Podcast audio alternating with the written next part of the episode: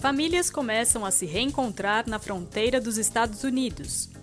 No Brasil, cai o número de mortes por Covid-19 entre idosos com 80 anos ou mais. Museu da Língua Portuguesa volta a receber exposições para o grande público.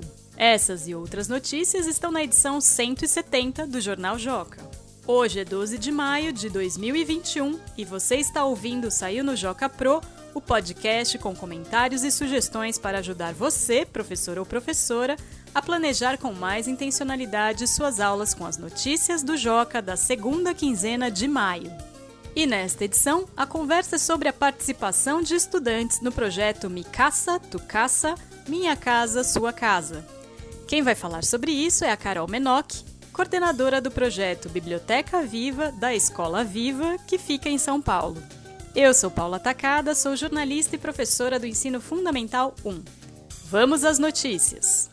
Mundo! O governo dos Estados Unidos anunciou que vai iniciar com quatro famílias o reencontro de imigrantes separados na fronteira com o México durante a gestão de Donald Trump, ex-presidente do país. A medida foi divulgada pelo Departamento de Segurança Interna dos Estados Unidos e faz parte das promessas de campanha do atual presidente norte-americano Joe Biden.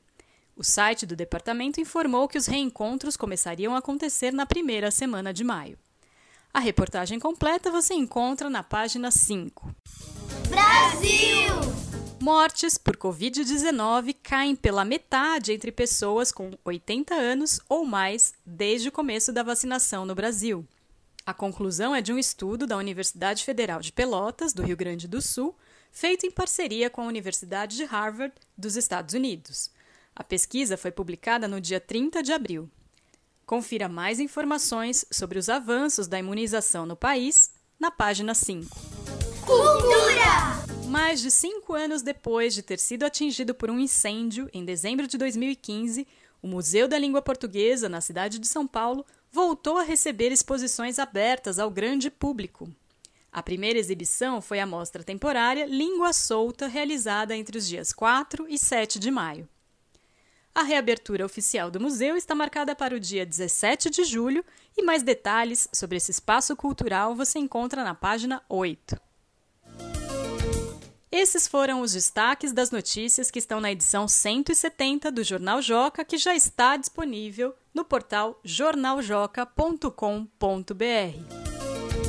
Agora vamos conversar com a Carol Menoc, coordenadora do projeto Biblioteca Viva, da Escola Viva, em São Paulo. Ela vai contar como está sendo a mobilização de alunos e alunas que estão participando do projeto Mi Casa, Tu Casa, Minha Casa, Sua Casa. Obrigada, Carol, por ter aceitado o convite de participar do podcast. Olá, obrigada pelo convite. É sempre um prazer imenso conversar com o Joca. Assim como vocês, nós aqui na Escola Viva também acreditamos muito no protagonismo das nossas crianças e jovens aí diante desse século 21. E também acreditamos que não há nada mais significativo para isso do que envolvê-los em projetos de atuação efetiva né, na sociedade. Então conta pra gente como os alunos e alunas da Escola Viva estão participando do projeto Mi Casa, Tu Casa, Minha Casa, Sua Casa. Então, nós iniciamos o projeto Mi Casa Tu Casa com uma sensibilização sobre os processos migratórios, sobre deslocamentos, trajetórias, sobre alteridade, empatia. E para isso nos servimos de um precioso acervo literário, né, que oferece essa temática. Também exibimos trechos de filmes, depoimentos, música e muita, né, muita, muita reflexão.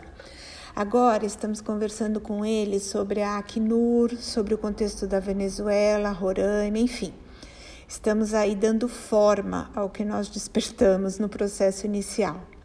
A escola inteirinha está envolvida na arrecadação desses livros, através do nosso projeto Reviva, Rede Solidária. E algumas salas também estão produzindo cartas ou dedicatórias para que esses livros cheguem de forma afetiva, né, delicada, cuidadosa.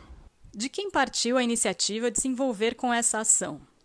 A ideia de participarmos do projeto foi coletiva: direção, coordenação, professores, alunos, família. Todos nós acho que sentimos essa necessidade, essa inquietação, sabe, diante de uma realidade tão difícil e tão próxima de nós. Para a escola viva, a literatura é sempre afeto e nós acreditamos que essa seja uma forma possível de abraçar outras crianças. O que você avalia que as crianças estão aprendendo com a participação nesse projeto? Ah, eu acho que não só as crianças, mas toda a comunidade, né, aprende muito com uma mobilização como essa. Acho que aprendemos sobre olhar o outro de forma genuína, aprendemos sobre a condição humana e a sua complexidade sobre diversidade e respeito. Aprendemos também sobre o processo de construção de um projeto, todas as suas etapas. Aprendemos sobre estar em uma rede solidária, em comunhão por algo importante, todos juntos. Aprendemos também que o que aprendemos na escola sobre imigrações realmente acontece e que é um problema de toda a humanidade. E eu acho que isso tudo já é muita coisa, né? Muito obrigada, Carol, por ter compartilhado essa experiência com os ouvintes do podcast. Nossa, eu é que agradeço em nome de todos da Escola Viva. É sempre delicioso estar ao lado do Joca e dessa equipe tão corajosa, profissional, atenta, criativa e muito, muito carinhosa. É um prazer imenso. Muito obrigada. E ainda dá tempo de mobilizar seus alunos e alunas. O prazo para participar do projeto Me Caça Tu Caça, Minha Casa Sua Casa, vai até o dia 24 de maio. Esta foi a edição número 39 do Saiu no Joca Pro, o podcast do Joca feito para professores. Mande seus comentários e sugestões para o e-mail saiu no e até a próxima quinzena.